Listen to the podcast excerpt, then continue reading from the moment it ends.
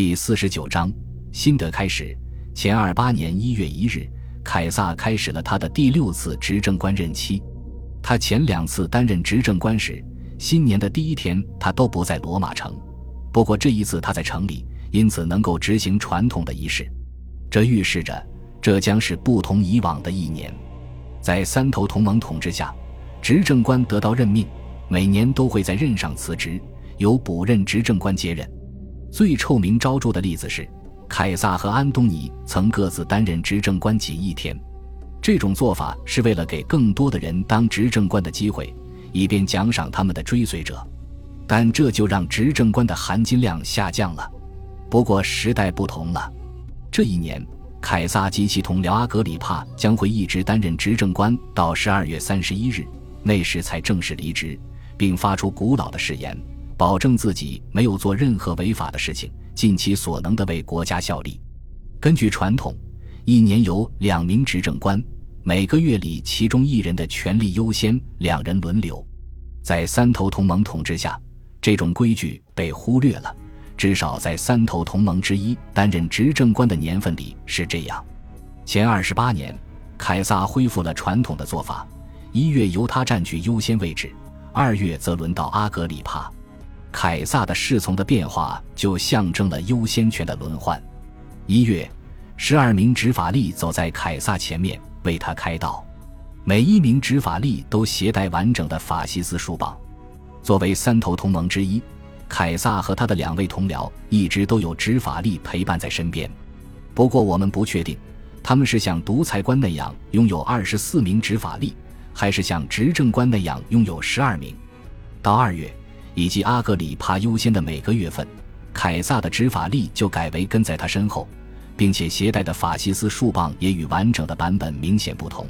不过具体细节我们就不知道了。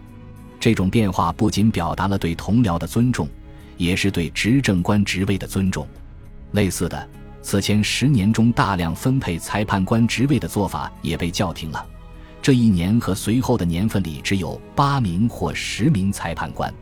元老院也得到了改革，变得更体面庄重。尤利乌斯·凯撒曾接纳了许多新元老，著名的例子是接受了来自高卢的罗马公民，以至于有人开玩笑说，这些人脱掉了自己的高卢式裤子，换上了罗马的托家袍，并且找不到去元老院议政厅的路。他还吸纳了更多来自意大利各城镇的贵族人士，所以尽管前四九前四十五年内战造成了很大损失。但元老院没有缩小，反而扩大了。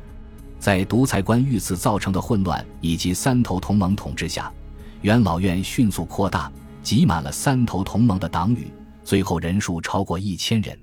在这个时代，逃亡奴隶也能当上裁判官，贿赂能使人平步青云，这在过去是绝对不可能的。凯撒和阿格里帕还拥有监察官的权利。于是开始了四十多年来第一次正规的人口普查。自前七十一年以来，每五年选举一次的监察官未能执行其职责的核心部分——人口普查。凯撒和阿格里帕的人口普查结束后，一共登记了四百零六点三万名公民及其财产和地位。这个数字是上一次人口普查结果的五倍。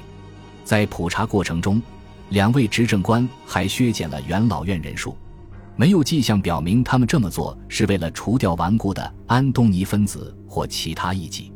他们宣布，这样做的目的是恢复元老院曾经的威望。凯撒发表了一次演讲，请每一位元老来反省自己的名望、财产和祖先血统，判断自己是否真的适合成为罗马威望最高的群体的一份子。随后几天内。大约五十人主动退出了元老院，两位执政官还将另外一百四十人除名。这些被开除出元老院的人都重返普通公民的生活，但被允许继续享有穿戴元老服饰的特权，以及可以在公共竞技和娱乐活动中坐在仅供元老使用的座椅上。被剥夺元老身份的人当中有一个平民保民官，他同时还丧失了这个官职。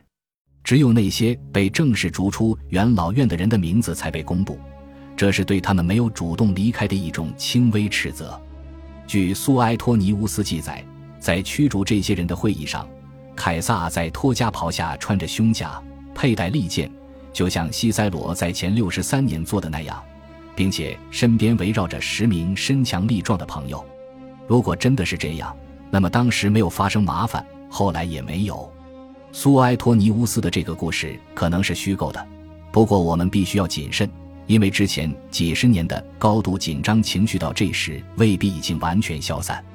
这可能是因为凯撒对尤利乌斯·凯撒的命运记忆犹新，所以明确表示，虽然他慷慨大方，但绝不打算重蹈养父的覆辙。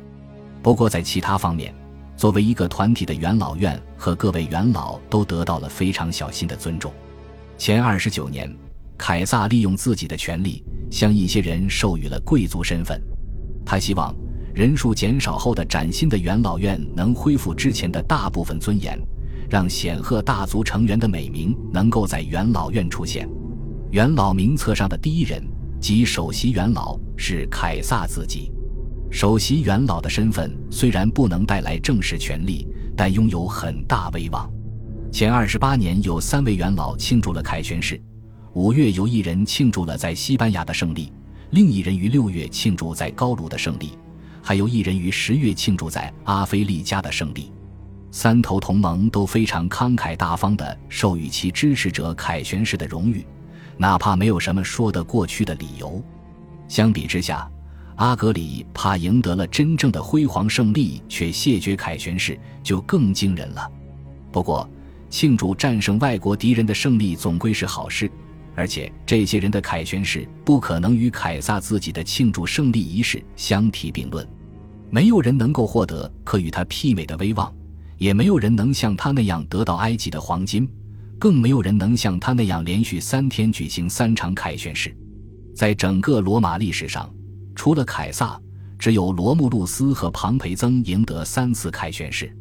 尤利乌斯·凯撒一共得到过四次凯旋式，但他的继承人还拥有两次小凯旋式，所以能够和养父平起平坐，甚至超过他。估计当时没有人想到这些事情，因为凯撒显然已经获得了与其祖先，包括神圣尤利乌斯比肩的威望。那个一切都要感谢他的名字的兔崽子，如今已经赢得了最宏伟的胜利。至少在目前，凯撒的地位远远超过了其他元老。在这些年里，他拥有执政官的衔级和威望。三头同盟已经正式解散，他已经多年没有使用三头同盟之一的头衔。不过，他在前四十三年获得的权利仍然继续有效，所以给他的地位增添了额外的法律依据。三头同盟的完整头衔是恢复国家秩序的三人理事会。在内战前，安东尼曾说自己要正式辞去这个职务。并要求凯撒也辞职，然后又说等他赢了之后会放弃自己的权利。若要让国家恢复稳定，就必须承诺永久和平。一个世纪之后的塔西佗说，在内战和三头同盟的年代，没有法律，没有惯例。换言之，基本的体制崩塌了，被专断的权力取代。前二十八年，凯撒将一名裁判官任命为城市裁判官。此人负责罗马城本身的一些具体事务，包括监督主要的法庭。似乎已经有一段时间，没有人担任城市裁判官这个威望很高的职位了，也没有证据表明在三头同盟统治下，传统的法庭能够正常运作。刺杀尤利乌斯·凯撒的密谋者和三头同盟的其他敌人，都是在特别设立的法庭上受审的。这些特别法庭运作非常迅速。并且一定会给出令三头同盟满意的结果。根据传统，城市裁判官是抽签产生的。不过，尤利乌斯·凯撒曾经自己选择和指定人选，比如他指定布鲁图斯为前四十四年的城市裁判官。凯撒任命城市裁判官的时候，可能这种指定合适人选的做法已经不再显得专横跋扈。前二十八年发行的一枚金币上铭刻着这样的口号。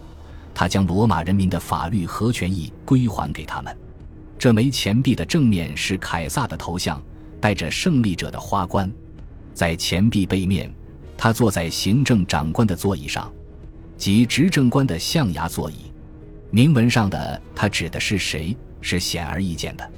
除了重新设立法庭之外，凯撒还宣布恢复正常的选举。选举场地是装潢华丽的新围场，由尤利乌斯·凯撒开始建造，由阿格里帕完成。